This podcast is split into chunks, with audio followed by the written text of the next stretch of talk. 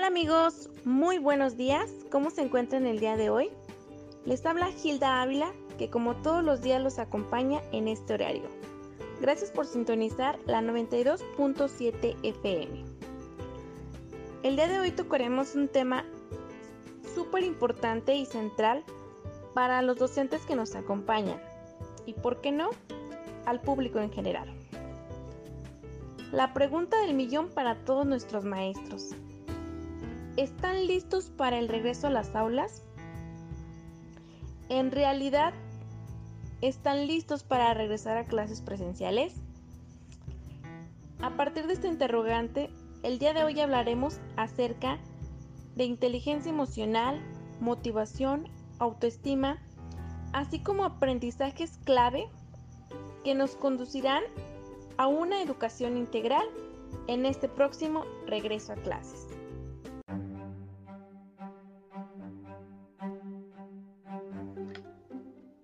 Gracias, Gila. Parece que vemos la luz al final del túnel. Es cada vez más cercano que saldremos de la pandemia y retomaremos cierta normalidad en nuestras vidas. Pero muy poco se ha hablado sobre la recuperación emocional y mental que tendremos y necesitaremos para salir de casa con seguridad y confianza. El regreso a clases y un semáforo verde pálido fueron el marco de la conferencia despertina número 450, donde el subsecretario Hugo López Gatel declara la victoria a la emergencia, pero no a la pandemia. 11 de junio de 2021, solamente estamos cerrando este ciclo de comunicación, pero de ninguna manera el trabajo de manejo, de control, de reducción de riesgos, de comunicación de riesgos y por supuesto de vacunación que continúa. Pero es muy importante que quede claro que no estamos declarando el final de la epidemia, que estamos conscientes que tenemos varias entidades federativas, concretamente cinco, que tienen una actividad epidémica muy sustancial. Volver a la vida escolar requiere de un adecuado manejo de las emociones, que permita a los maestros acompañar a sus estudiantes en el regreso gradual a las aulas explicó Alfonso Cepeda Salas, secretario general del Sindicato Nacional de Trabajadores de la Educación.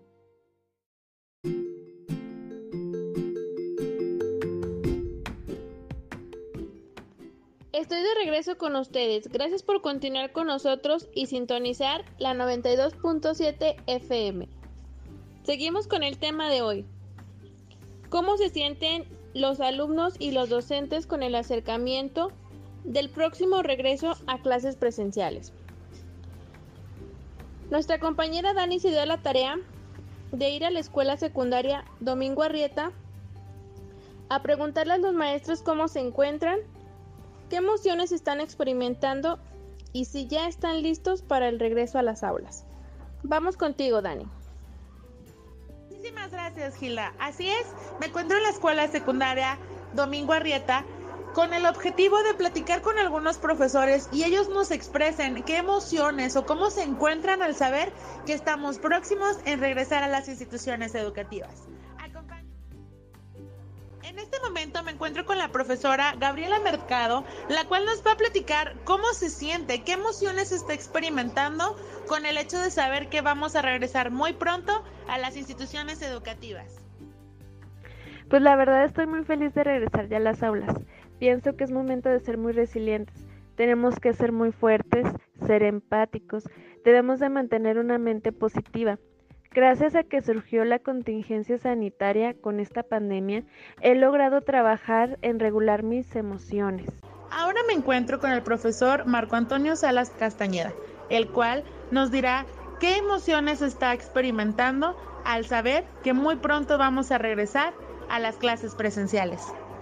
Sí, gracias. Pues la verdad, tengo que ser muy honesto, sí estoy muy preocupado por la situación, el acoplarse a la nueva normalidad, el volver a retomar este, las cosas como estaban antes, que lo veo muy complicado porque esto ha generado mucha ansiedad, muchos problemas emocionales en las personas, el distanciamiento y volvernos a acoplar a todo eso me parece muy preocupante en el sentido que es retomarlo poco a poco y no de esa manera.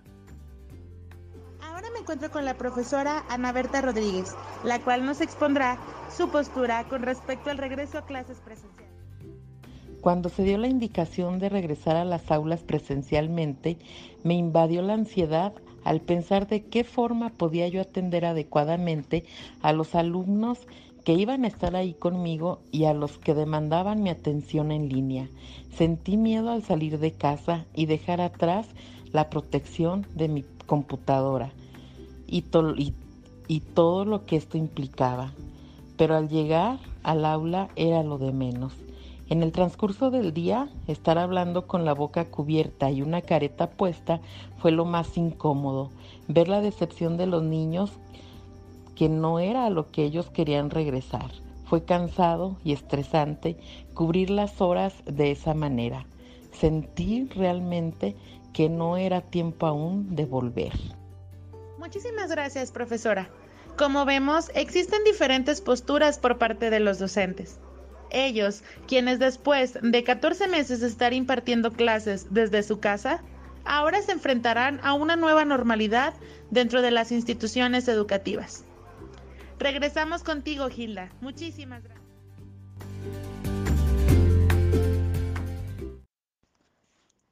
Gracias Dani por compartirnos tu entrevista y las opiniones dadas por diferentes docentes, que como vemos hay distintas reacciones y perspectivas ante esta situación. Incluso hay quienes ven el próximo regreso a las aulas como un reto.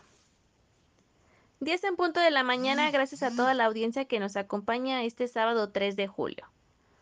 Vamos del otro lado con mi compañera Dalila, quien nos comparte el significado de los distintos conceptos revisados en el tema del día de hoy, que en realidad son las emociones presentadas con el ya próximo regreso a clases presenciales.